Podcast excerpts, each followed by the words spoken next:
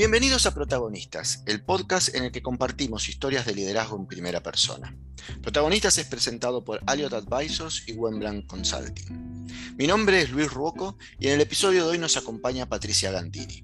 Patricia es una científica comprometida con la naturaleza.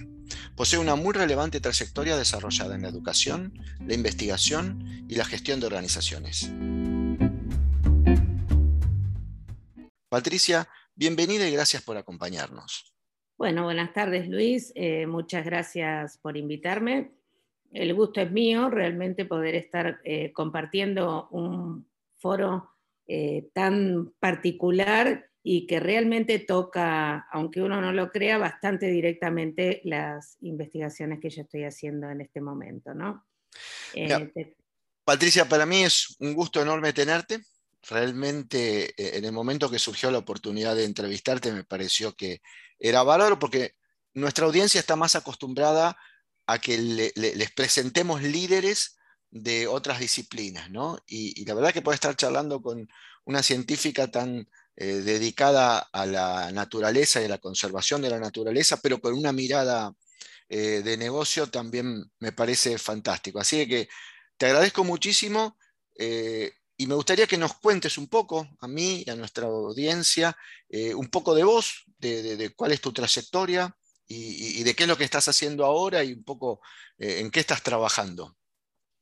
Bueno, yo me recibí en la Universidad de Buenos Aires y cuando terminé mi licenciatura me fui a hacer, eh, el, porque mi directora era de afuera, me fui a hacer mis cursos de doctorado en la Universidad de Washington en Seattle.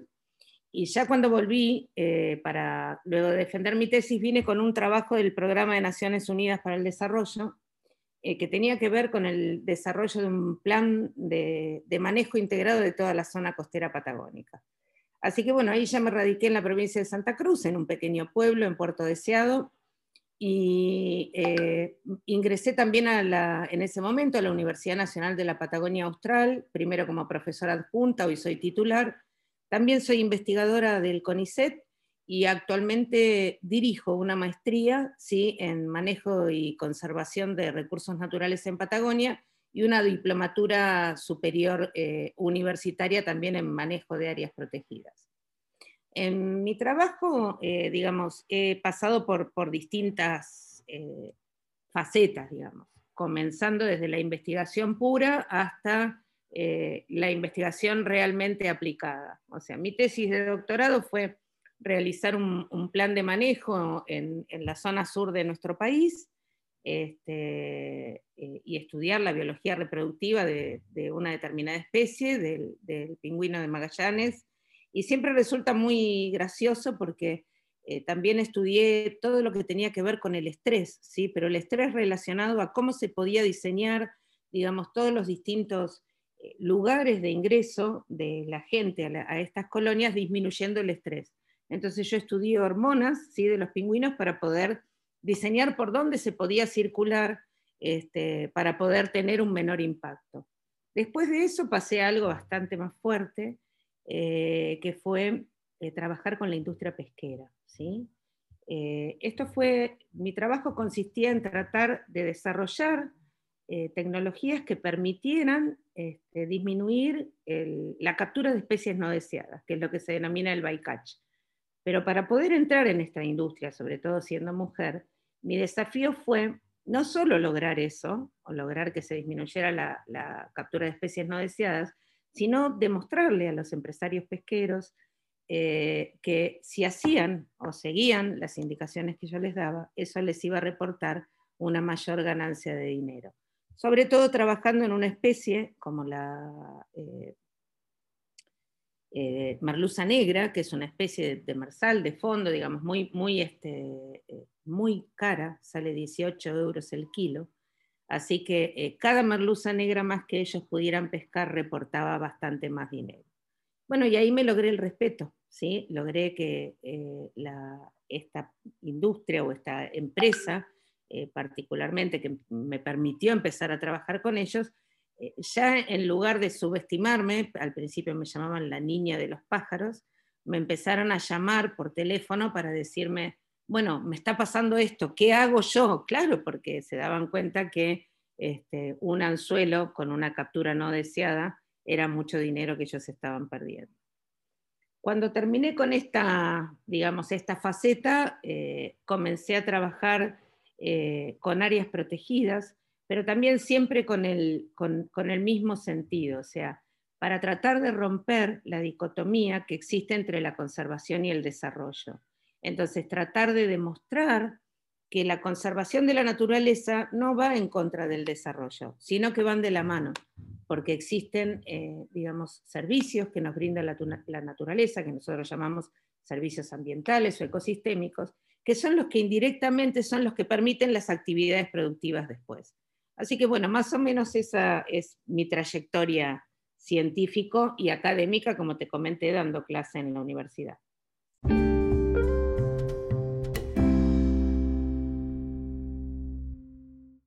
Y dentro de esta trayectoria, que obviamente es muy atractiva cuando la contás, tuviste un paso por parques nacionales, ¿no? Eh, ¿Cómo fue esa experiencia de liderar parques nacionales? Bueno, fui la primera mujer que fue presidente de parques nacionales en la historia de parques nacionales.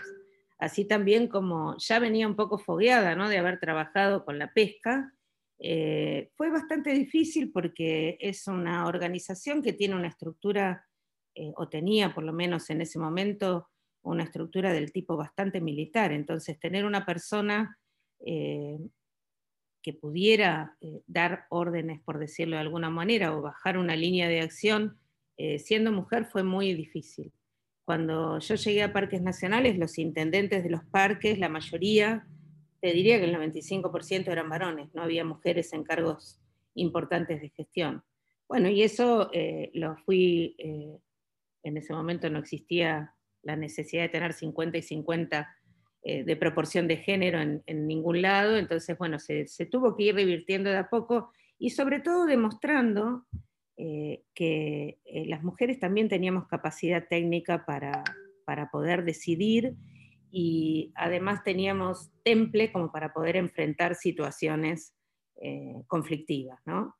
E, eso fue lo más importante. Yo creo que mi background técnico fue lo que me permitió este, no enojarme cuando me planteaban ciertas cosas, porque con mucha tranquilidad, y creo que eso también lo adquirí cuando me formé para el doctorado, eh, entendí que la discusión era construcción y no disidencia, entonces eh, eso fue lo que traté de aplicar este, en todo momento.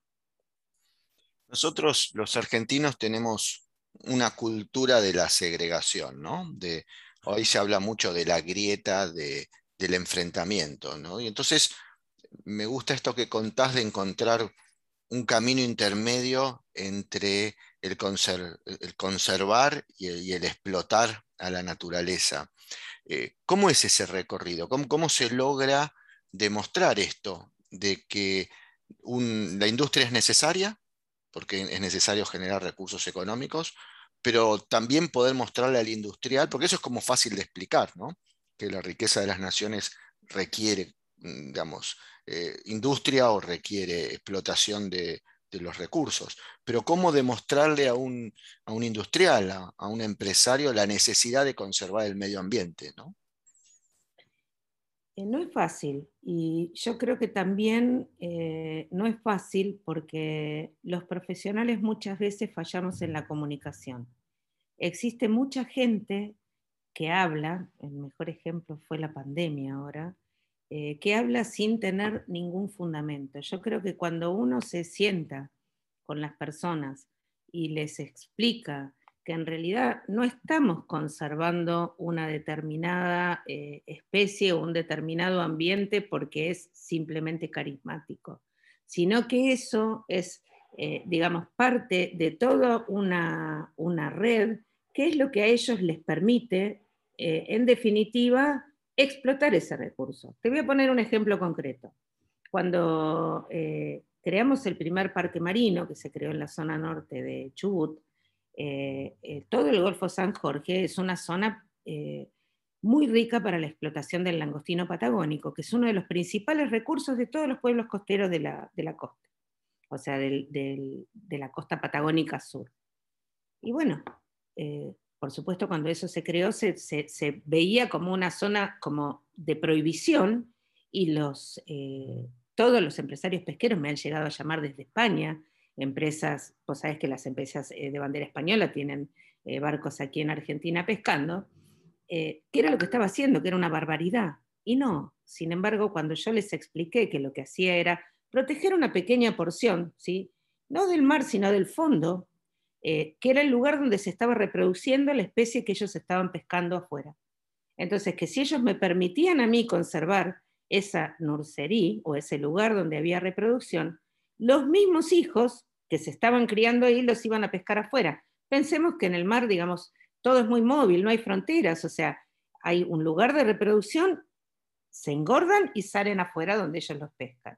Y ahí pudieron entender que no era una cuestión de prohibición, sino que era una cuestión de mejoramiento para ellos mismos, para tener un producto luego que tuviera mayor calidad.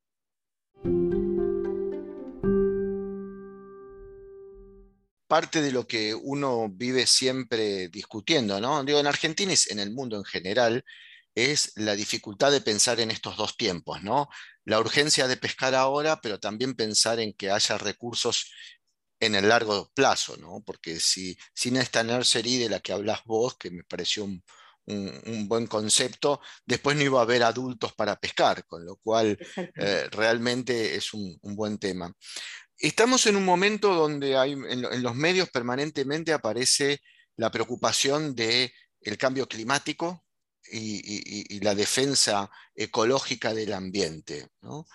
Eh, alguien que está, que sabe de esto, vos, porque yo lo cuento de lo que sale en los diarios, no más que eso, pero digo, vos que lo, lo contás, ¿cómo podrías explicarnos rápidamente qué impacto se está teniendo en lo que vos haces, en, la defensa del medio ambiente, todos estos cambios que hoy están discutiendo en Glasgow? Bueno, mira, eh, para hacerlo muy actual, digamos, eh, cuando se producen cambios en un sistema que funciona en equilibrio, ¿sí? existen, por ejemplo, eh, ciertas especies que pasan a ocupar ciertos lugares que antes no ocupaban. Entonces, un ejemplo muy claro son todas las enfermedades zoonóticas que afectan al hombre. ¿sí? Por ejemplo, el famoso COVID, que hoy no sabemos si fue el pangolín, fue el murciélago, pero bueno, ¿qué es lo que pasa? El hombre se acerca a determinadas especies que naturalmente tienen enfermedades eh, que para ellos son naturales, ¿sí? conviven como nosotros podemos convivir con otras, pero cuando pasan al hombre sí son eh, perjudiciales y pueden transformarse en pandemia, como fue el caso del ébola con los monos, como es el caso del COVID ahora. Y bueno, y todas esas cosas, todos esos desbalances que ocurren en la naturaleza, provocan este tipo de cosas que son, por ejemplo, como lo que hoy estamos viviendo. Después hay otros efectos, como por ejemplo el derretimiento de los glaciares. Si uno va al sur, eh, si vas a Calafate eh, y analizás, digamos, por ejemplo, fotos desde hace, no sé, de los años 50 y ahora, vas a ver, no, nadie te lo tiene que explicar, vas a ver la reducción que sufrió, por ejemplo, el, el glaciar Uppsala. ¿Y es solo por el glaciar Uppsala? No es la reserva, es una de las reservas de agua dulce más importantes de todo el planeta. Entonces, creo que no merece mucha explicación. O sea, el cambio climático está provocando eh, ciertas cosas que no van a ser posibles de revertir.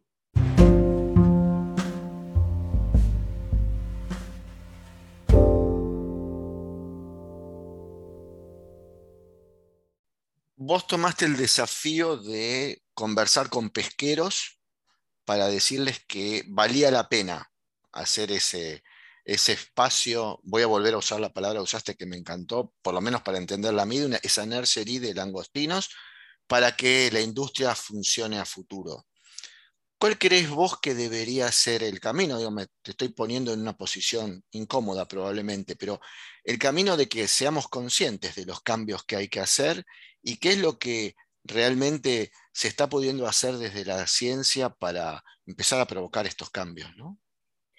Yo creo que una eh, falla que hemos tenido y seguimos teniendo los científicos es la comunicación. Entonces, fíjate que justamente ahora, eh, con el tema del COVID, con el diseño de nuevos barbijos, como el barbijo del CONICET, eh, el diseño o la, eh, la creación de nuevas vacunas, de ciertas tecnologías, es cuando recién la gente empieza a decir, uy, los científicos sirven para algo. También es una dicotomía entre ellos y los otros, que también hay que romper.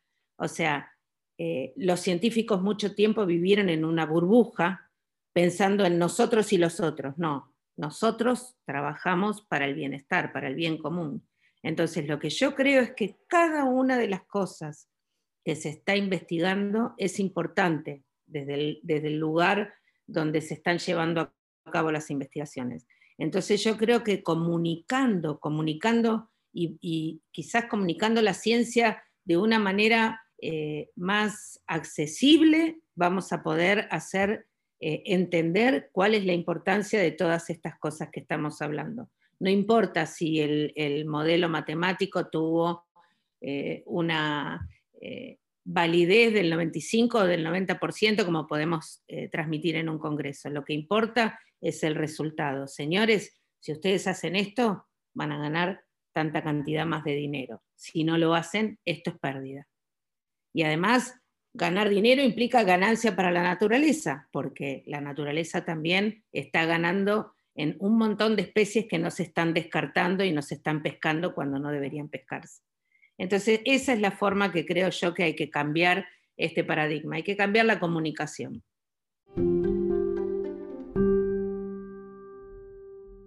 Bueno, vos sabes que en, en, este ciclo de entrevistas que hemos tenido hemos charlado con varios actores, varios protagonistas con un hilo conductor que hoy en el mundo de las organizaciones empieza a tener un poco más de preponderancia, que es lo que se habla del triple impacto. Julián en su momento habló de un cuádruple impacto, uno de los protagonistas, que es la sustentabilidad, que es, la defensa de los recursos, pero siempre lo hemos charlado con gente cercana a las organizaciones. Entonces me permito preguntarle a alguien, y por un minuto te pongo de la vereda de enfrente, ¿no? Yo sé que estás en el medio, pero te quiero poner la vereda de enfrente. ¿Vos cómo estás viendo esto? ¿Está ocurriendo en las organizaciones? ¿Ves una mayor conciencia por la naturaleza, una mayor conciencia por lo ecológico, por lo sustentable? Sí, yo creo que sí. Eh, yo creo que la misma eh, sociedad está obligando a, muchas empresas eh, a que tomen una, una actitud diferente. Eh, en todo sentido, o sea, desde la agricultura, desde la ganadería, desde la pesca. Hoy este, necesitas cumplir con ciertos protocolos para poder desarrollar ciertas actividades productivas y yo lo celebro. Y creo que no sé si es por decisión o por fuerza, pero se está llevando adelante y creo que va a seguir siendo mucho más en el futuro por decisión y no por obligación. Sí, creo que sí, que estamos cambiando y que estamos cambiando para bien. Qué bueno, qué bueno tener una mirada optimista, la verdad que me, pone contento. Eh, en algún momento nos contabas de tu rol como líder de parques nacionales y también como rol de liderazgo en provocar cambios en la industria pesquera. Entonces, como lo nuestro es historias de liderazgo en primera persona, me voy a dirigir ahora a, no la Patricia científica, sino a la Patricia líder. ¿Qué crees? Hablaste mucho de comunicación y creo que eh, lo, mencionaste más de una oportunidad, me parece un rasgo relevante en, el liderazgo. Pero, ¿qué crees vos que hace a un líder y cómo sentís que ese líder está cambiando en estos tiempos? Yo creo que la sociedad misma exige hoy eh, que los líderes tengan atrás algún fundamento técnico. Hoy ya no existe más el líder por el líder en sí mismo. La gente exige eh, que, cuando se hable, se hable con, fundamentos. Yo creo que hoy eso es, es, clave. O sea, es como que ya no, no, tragamos más el, verso. ¿sí? Necesitamos que los verdaderos líderes eh, tengan, tengan un respaldo, tengan un respaldo atrás un respaldo de conocimiento, un respaldo de experiencia. Em, yo eh, tuve la suerte de ocupar una posición de liderazgo, como fue la de eh, Parques Nacionales, y tuve la suerte de, este, yo creo que el líder lo que debe plantear son eh, desafíos de grandes cambios. ¿sí? En mi caso particular fue el de incorporar, digamos, las áreas protegidas marinas al Sistema Nacional de Áreas Protegidas, que desde el Perito Moreno venían siendo terrestres. O sea, fue realmente un, este, un, cambio de paradigma. Y bueno, y de hecho gané un premio que era el, eh, me lo entregaron en Japón, que fue eh, eh, Leaders for the Living Planet, ¿no? O sea, es un, es un, un premio a, a, personas que tienen un impacto particular en, un en conservación, en este caso. Así que yo creo que desde mi punto de vista, para poder eh, eh, considerarme un líder, digamos, en, lo que fue esa gestión, eh, fue eso, o sea, tratar de, discutir mis ideas con argumentos. además, por supuesto que hay rasgos de personalidad que también hacen que, puedas o no ser líder en un determinado lugar, ¿no? pero yo creo que fundamentalmente es eso, es el, conocimiento lo que te da la posibilidad de liderazgo.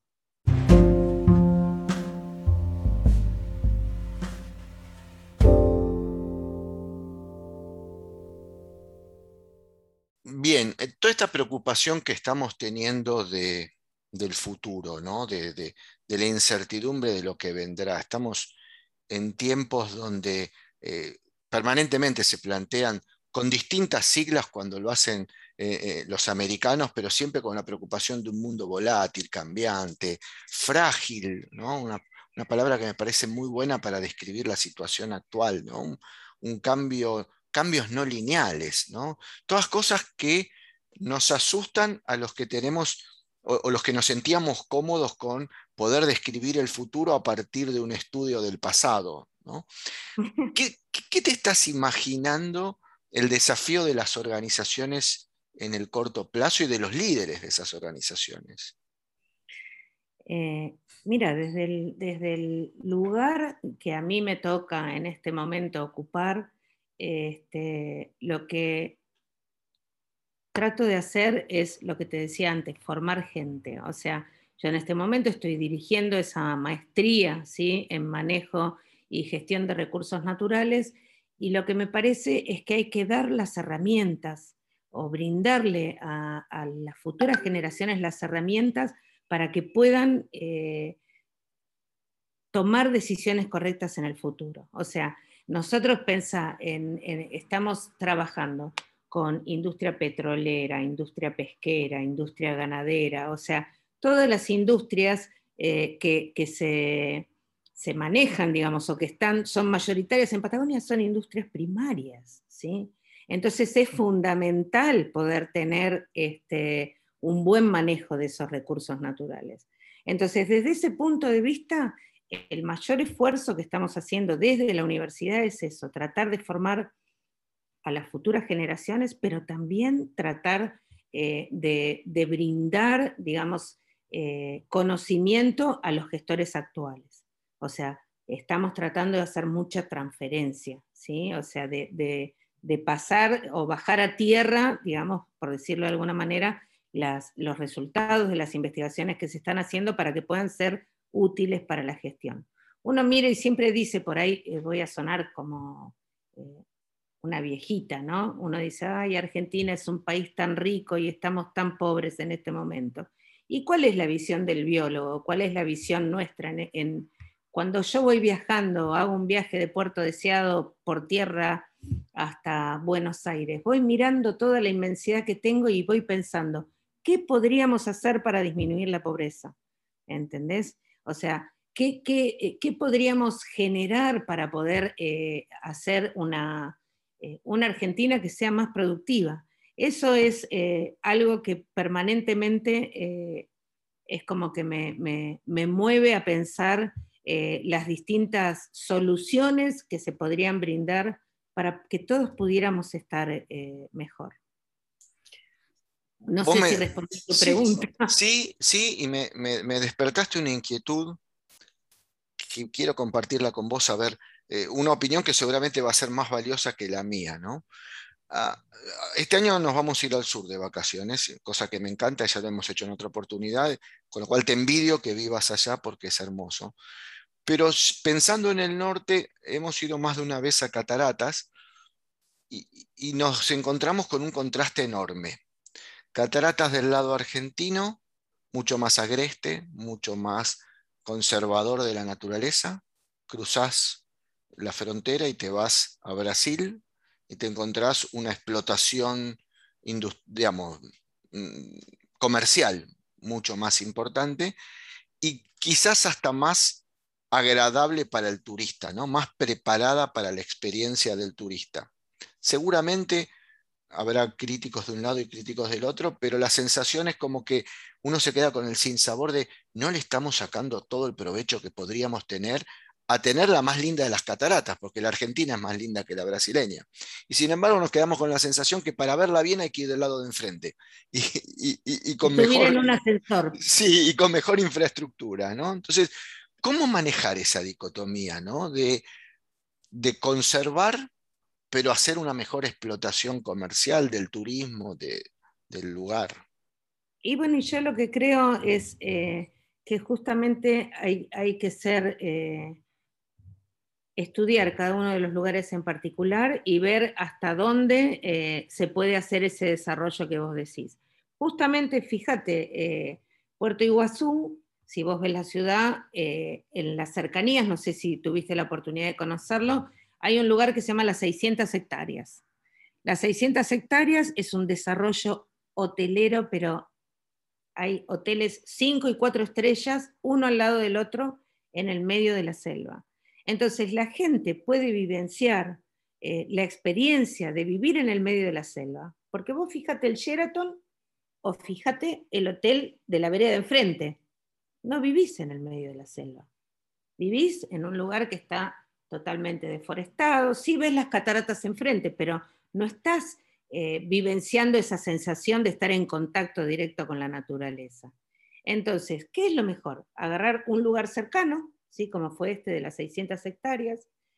Para llegar a los hoteles tenés que hacer, eh, caminás, eh, eh, es increíble, te invito a conocerlo porque vale la pena. Caminás por la selva y te vas encontrando con lugares que son excepcionales, hoteles que son excepcionales, que no tienen la vieja apariencia como el del Sheraton, sino que son hoteles que tienen un desarrollo que está como mimético con la naturaleza. E inclusive algunos que están a la vera del río Iguazú tienen bondiños, o sea, como ascensores que bajan sobre rieles para llegar directamente al río Iguazú y ahí tomar, digamos, estos gomones, viste, que te llevan ahí para que te mojes con las cataratas. Bueno, o sea que el desarrollo existe, pero ¿qué es lo que busca más la gente? La gente busca más esto, el contacto con lo natural. Pueden hacer este, canopy, eh, distintas cosas saliendo de la habitación de su hotel. Caminan todos sobre pasarelas y abajo hay riachos. Es espectacular. Entonces, lo que yo creo es que lo que hay que tener es la visión del desarrollo acorde con lo que uno quiere. ¿Qué es lo que están buscando? ¿Están buscando el contacto con la naturaleza? Bueno, por hacerlo un kilómetro por fuera del parque, no lo están perdiendo, al contrario, están ganando un montón. Entonces, lo importante es ver cuál es la alternativa mejor para poder lograr lo que uno quiere, ¿no?